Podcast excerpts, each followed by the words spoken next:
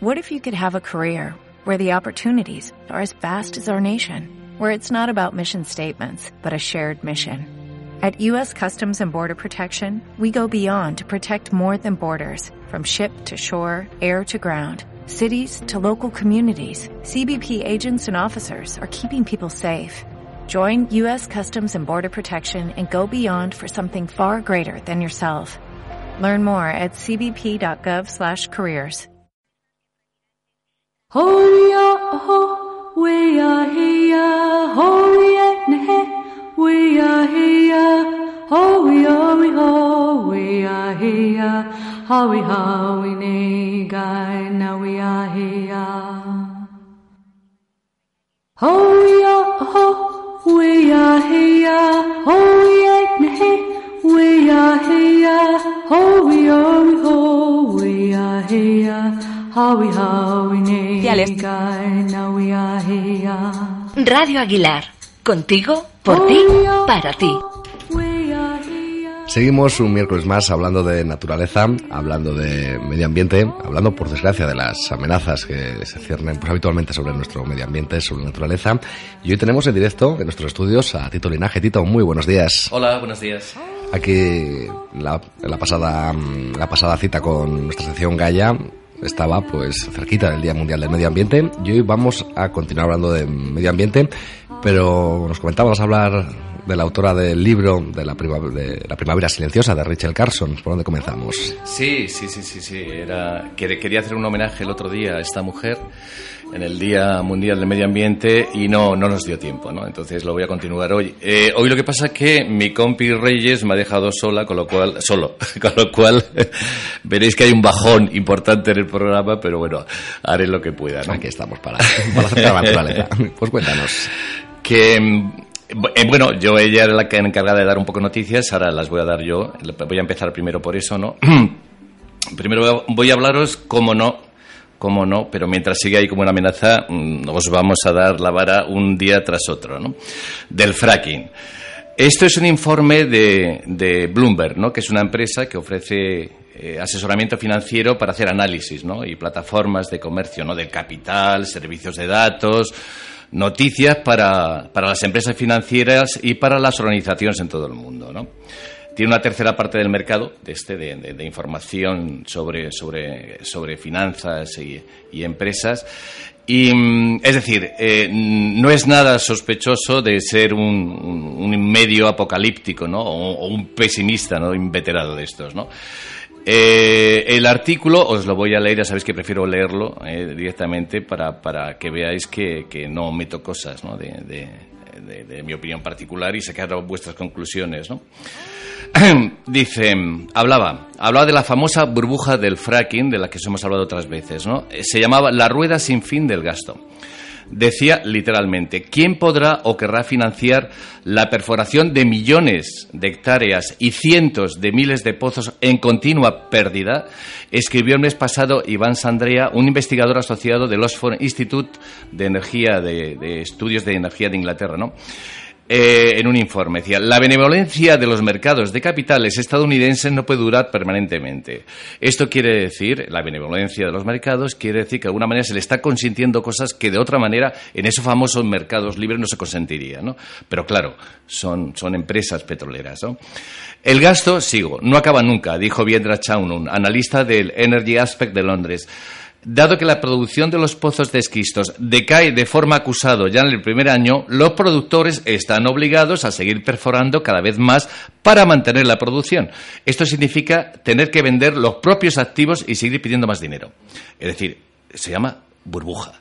Es decir, estás, estás eh, de alguna manera eh, eh, cubriendo pérdidas, ¿sabes?, con más préstamos, ¿no? Es decir, una auténtica burbuja cada vez más gorda lo que significa una burbuja en, en, un medio como es la energía, ¿no? Esa burbuja es, eh, bueno, la que tenemos ahora mismo, la crisis, podría ser un chiste comparado con lo que nos viniera, ¿no?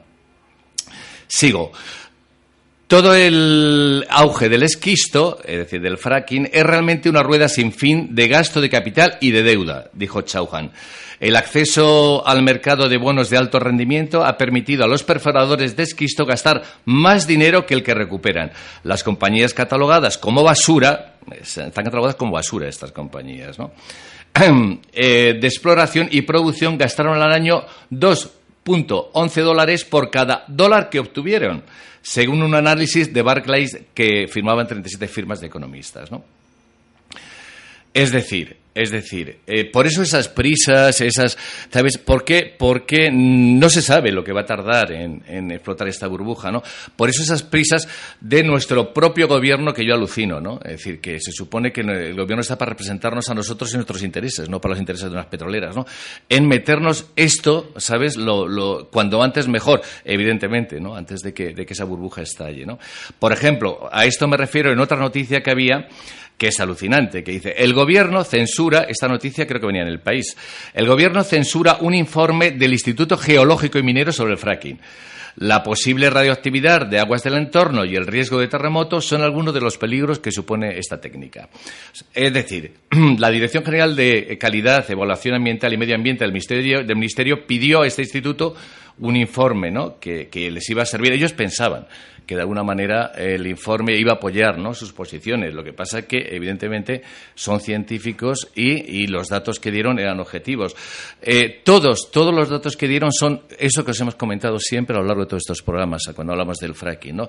Contaminación, radioactividad, ¿sabes? Eh, incluso terremotos, decían también, ¿no? Que lo que decían que exagerábamos, ¿no? Pues también estaba en ese informe, ¿no?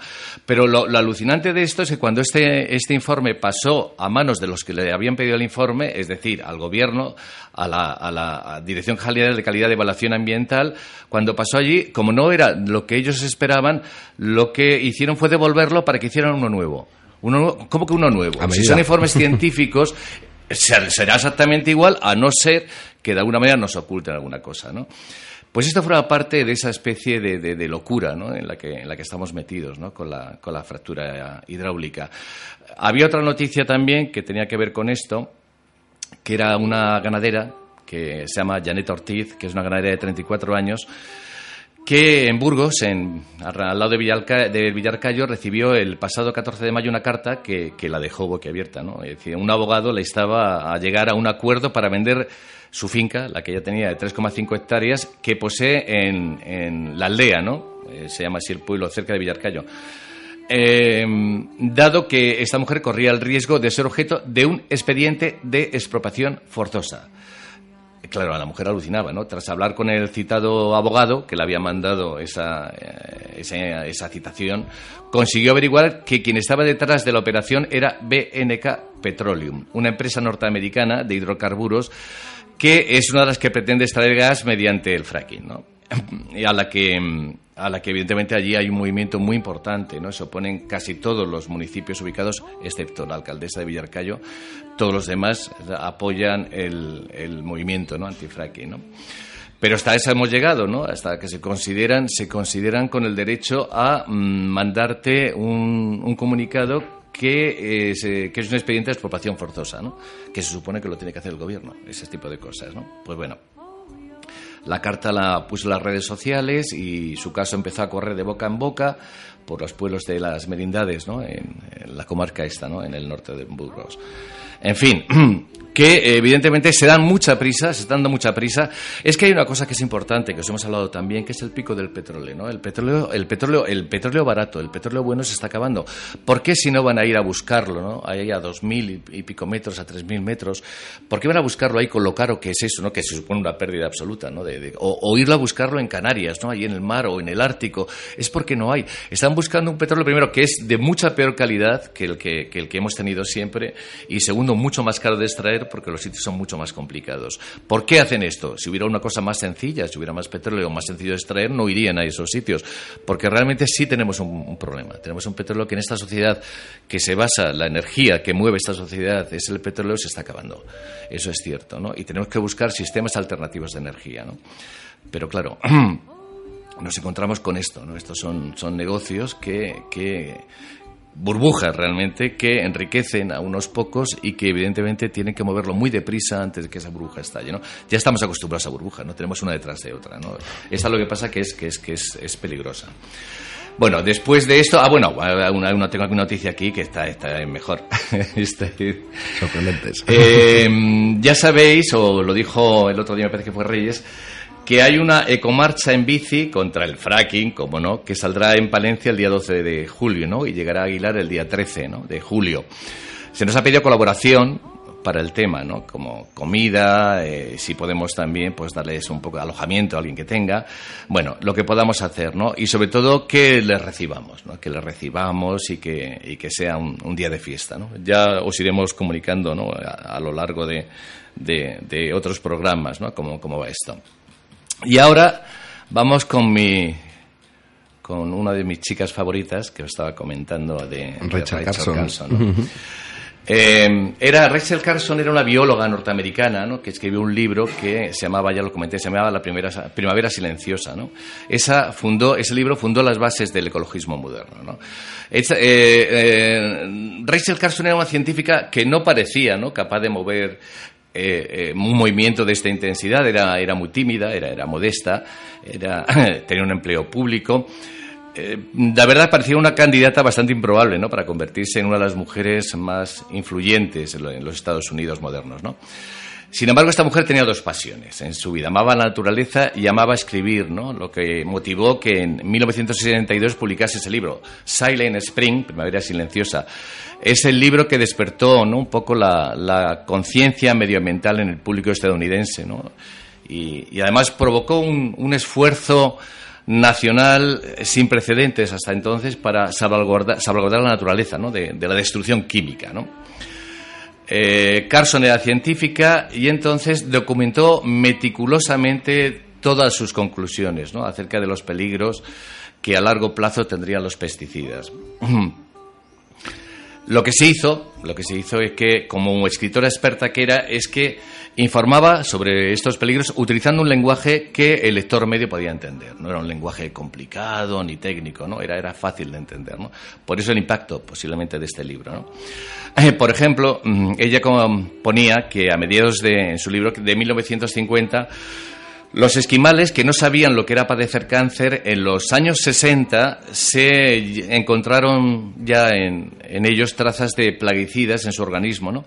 y, eh, empezaron a aparecer los primeros casos de esta enfermedad. Eh, además de esto, eh, empezaron a ver los problemas de fertilidad que ahora mismo todos se comentan siempre en, muchas informaciones, ¿no? de, en parejas jóvenes ¿no? que, que habían aumentado progresivamente. Eh, se había producido una caída en picado del nivel de espermatozoides, al mismo tiempo que la tasa de, cánceres como el de mama ascendían de, una forma muy preocupante.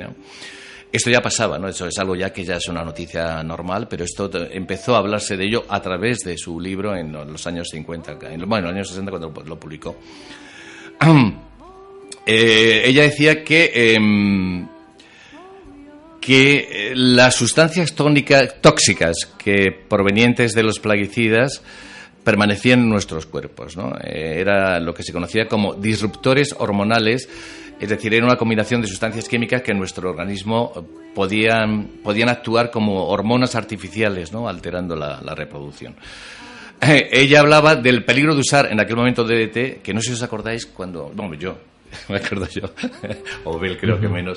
Cuando yo era pequeño había una especie de cacharros que se hacían así, que era como una especie de émbolo, y, y, lo que tenía, y que lo utilizaba mi madre, lo utilizaba todo el mundo, lo que había dentro era DDT. Era para matar a las moscas y para matar las cosas. Era increíble, ¿no? Aquellos fueron los años.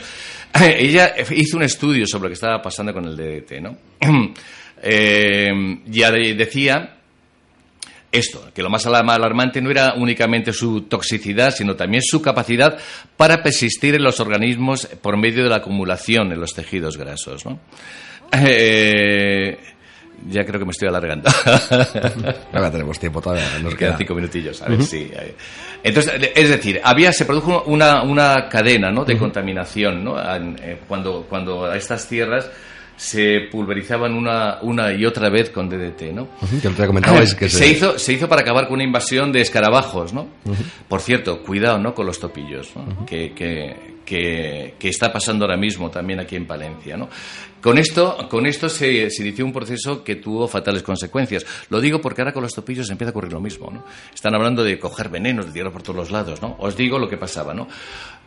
y el estudio que ella hizo. Hizo que los escarabajos, que, medio muertos, atraían a los pájaros insectívoros. Eh, la lluvia arrastraba los componentes químicos, los cuales afectaban a las lombrices.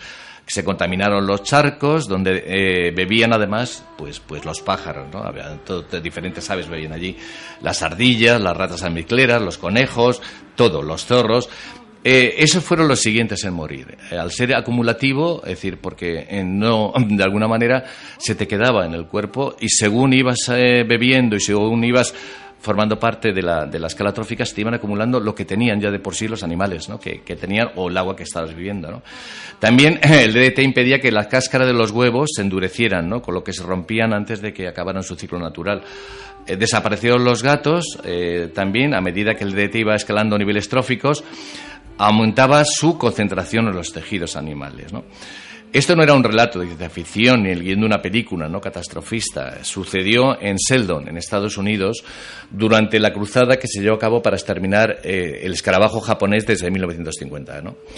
Una, una gran parte de la industria química consideró su libro, Primavera Silenciosa, una amenaza. Eh, decían, es decir, eh, que nuestros asociados armaron un lío de mil demonios, hablaban ¿no? de, una asociación que había en el ramo de los pesticidas. ¿no? Cuando el libro salió, el New York Times informó que ciertas empresas de productos químicos hicieron que sus científicos analizaran el libro de Rachel, de Rachel, de Rachel Carson, pero línea por línea, para encontrar dónde esta mujer había cometido fallos pero los críticos pudieron encontrar muy pocos errores en los hechos, porque ella era una científica, o sea, ella no estaba, estaba ella de alguna manera todo lo que, lo que en el libro exponía estaba de alguna manera justificado por un, por un estudio científico, era, pues era, no la podías pillar, no eran opiniones personales ni cosas de este tipo. Lo que ella decía es que al final del todo escogió el libro, el, título para el libro de Primavera Silenciosa, porque, os digo, así empezaba el libro. Esto también es, es como empezaba, dice. Luego, una rara plaga se extendió sobre el lugar y todo empezó a cambiar. Hubo una quietud extraña. Los pocos pájaros que se veían estaban moribundos, temblaban violentamente y no podían volar. Fue una primavera carente de voces. En las mañanas, que una vez palpitaron con el matutino coro de las aves, de las voces de multitudes de pájaros, ahora no había sonido alguno, solamente el silencio cubría los terrenos, los bosques y los pantanos. De ahí el nombre, Primavera Silenciosa. Eh, Rachel Carson vivió solamente un año y medio después de la publicación de, su libro, ¿no? Y no, no, alcanzó a ver lo que la contribución ¿no? al, renacimiento, al renacimiento de una conciencia medioambiental ¿no? que, que, que ella empezó. ¿no?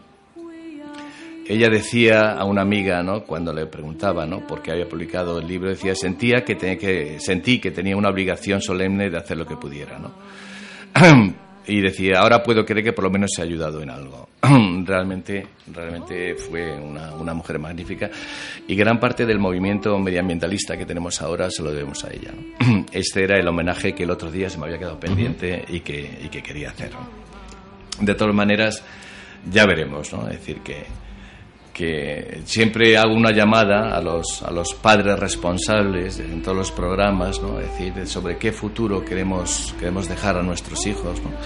Estamos envenenando los campos, es, no sé, decir, ahora mismo, por ejemplo, quería comentar, no sé qué está pasando con los álamos, ahí si queréis pasearos por el parque, aquí por Aguilar. Están, los chopos están, hay una plaga. Sí, álamos chopos es lo mismo, es, es, tremendo, ¿no? decir, no sé si, si aquí el ayuntamiento se ha dado cuenta, creo que es un hongo, eh, tiene un tratamiento, el tratamiento es recoger bien las hojas, porque al parecer las hojas que se caen, como son árboles de hoja caduca, quedan en el suelo y en el suelo están también los hongos. Al llegar la primavera, sobre todo en primaveras oh, lluviosas, como fue hasta mayo aquí, pues el hongo vuelve otra vez a surgir con mucha fuerza ¿no? y contagia.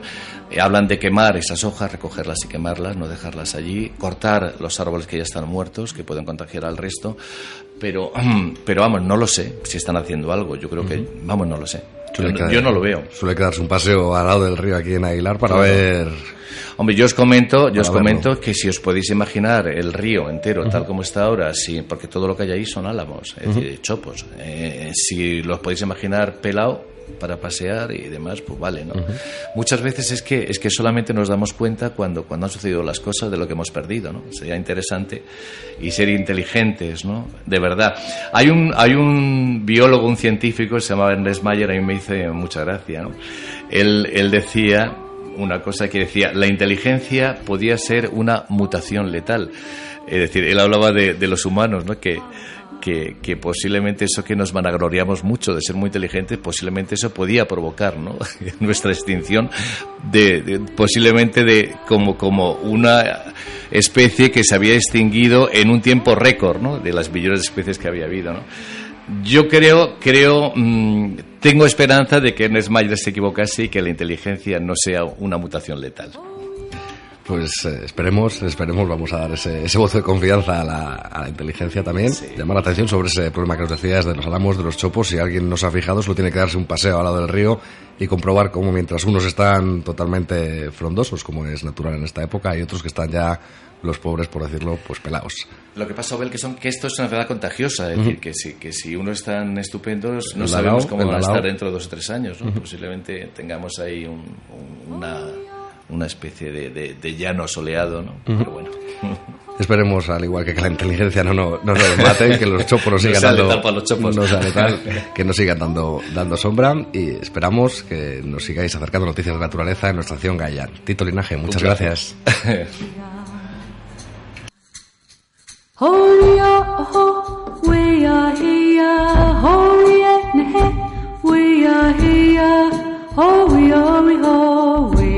Howie, howie, nay, guy, now we are here. Oh, we are, oh, we are here. Oh, yeah, nay, we are here. Oh, we are, we, oh, we are here. Howie, howie, guy, now we are here. We oh,